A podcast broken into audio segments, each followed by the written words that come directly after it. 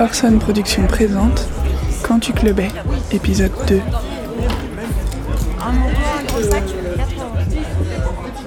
Tu ne sortais jamais en club.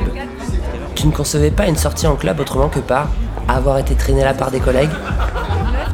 Pas ton truc, pas ton son, pas tes gens, pas ta place. Tu te sentais trop âgé, pas assez mince, trop geek, trop roots, trop prolo, trop friqué. Tu sentais que ta peau n'était pas assez blanche, que ta tenue de boulot à côté de la plaque te donnait un air suspect. Tu te sentais exposé à l'opprobre limite parce que tu n'avais pas pu prendre de douche avant de sortir. Non, vraiment, l'horreur. Puis tu t'habituais.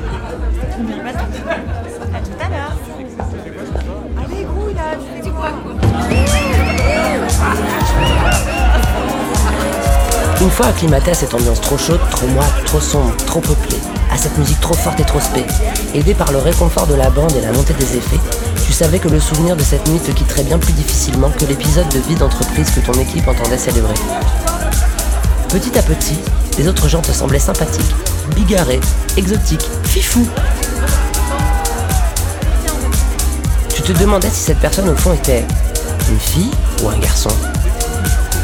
Tu bloquais sur une autre, lui lançais un compliment. Sympa ton déguisement, essayais de deviner.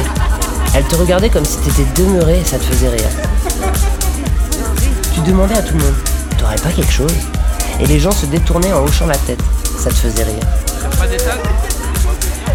Tu te mettais à danser et tu te faisais rire.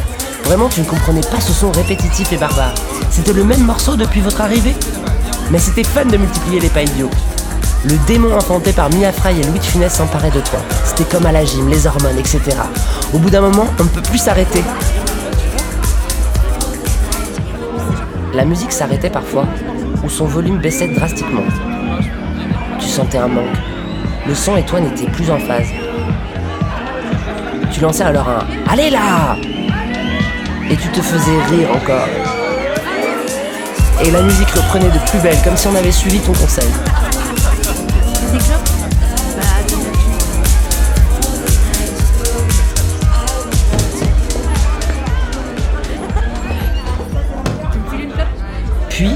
T'arrêtais de danser et tu rencontrais des gens. Tu désamorçais des conflits, tu t'occupais d'une collègue à la peine, tu te faisais draguer, tu te laissais tenter, il t'arrivait plein de choses. Une fois dans la rue au matin, avec cette impression d'être un déchet poisseux, vêtu de guenilles, tu pensais, c'était épique. Un glissement s'était opéré. D'abord spectateur ou spectatrice ronchon d'une représentation hostile, tu étais monté sur scène et tu avais trouvé ton propre rôle.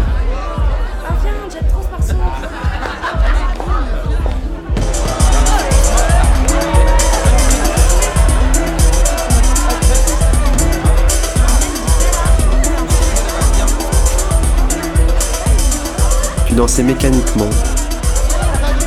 Tu attendais quelque chose. Tu écoutais attentivement la musique. Était-ce en train de venir? Il y avait alors comme un déclic.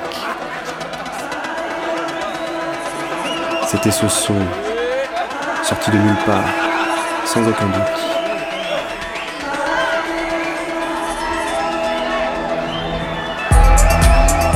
Un de ces moments où tout faisait sens. Tout était beau et bon. Tu dansais mieux, avec plus de légèreté, plus d'agilité. Tout en toi était plus intense. La foule était hyper graphique dans la fumée. Tu comprenais vivement l'installation des lumières. Les détails de déco que tu n'avais jamais remarqués te semblaient Tu pensais à la personne derrière le platine qui était responsable de ton état. Quel génie. Tu voulais lui montrer ta gratitude. Tu levais les yeux vers elle en la regardant fixement et en faisant un signe de la main. Mais elle ne te voyait pas. Elle était trop loin, trop concentrée. Bien sûr, l'individu ne comptait plus. La force était collective, l'harmonie totale. Ton signe de la main se muait en mouvement de danse, saluant le ciel, mystique. Tu te rendais compte bien plus tard que tu dansais encore sur les mêmes 16 mesures parfaites malgré la succession des disques.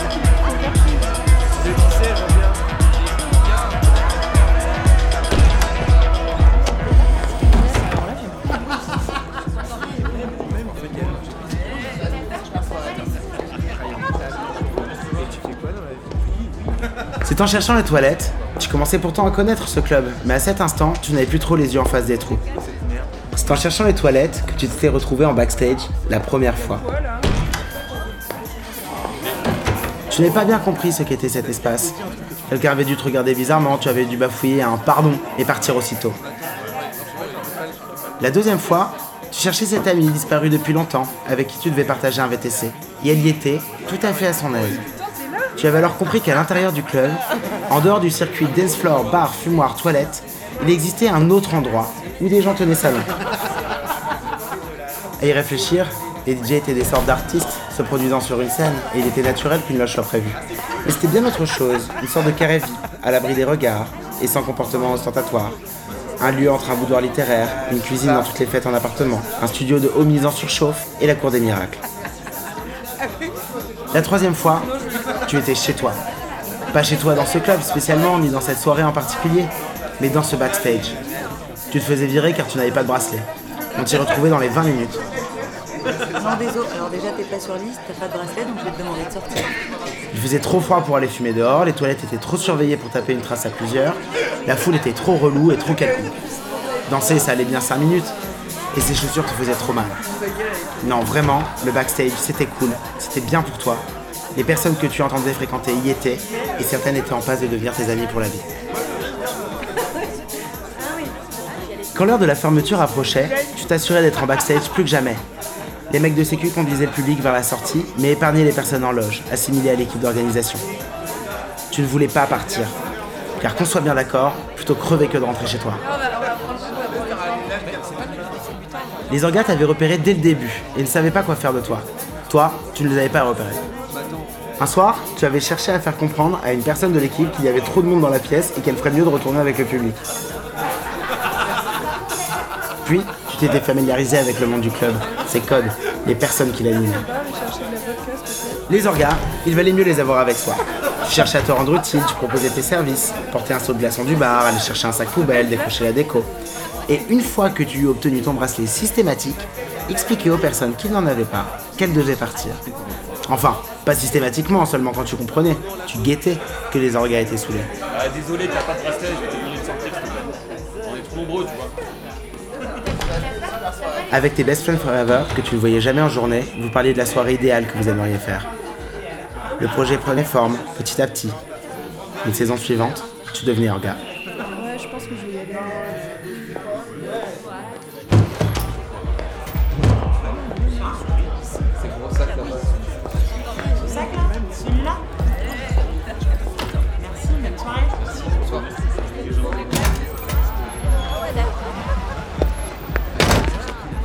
Tu clubais est un podcast Orson Productions, adapté du livre Quand tu clubais, écrit par Cram, avec les voix de Claire Merveille, Morgane Labarre et Samuel Sapin. Musique, Toi et moi de Joss Moog, Firefly de Meditation Tunnel, remixé par Red Axes, et Innocent de Traumer. Réalisation Romain Mallet, habillage musical Samuel Sapin pour Merveilleuse Identité, sound design Arthur Maître.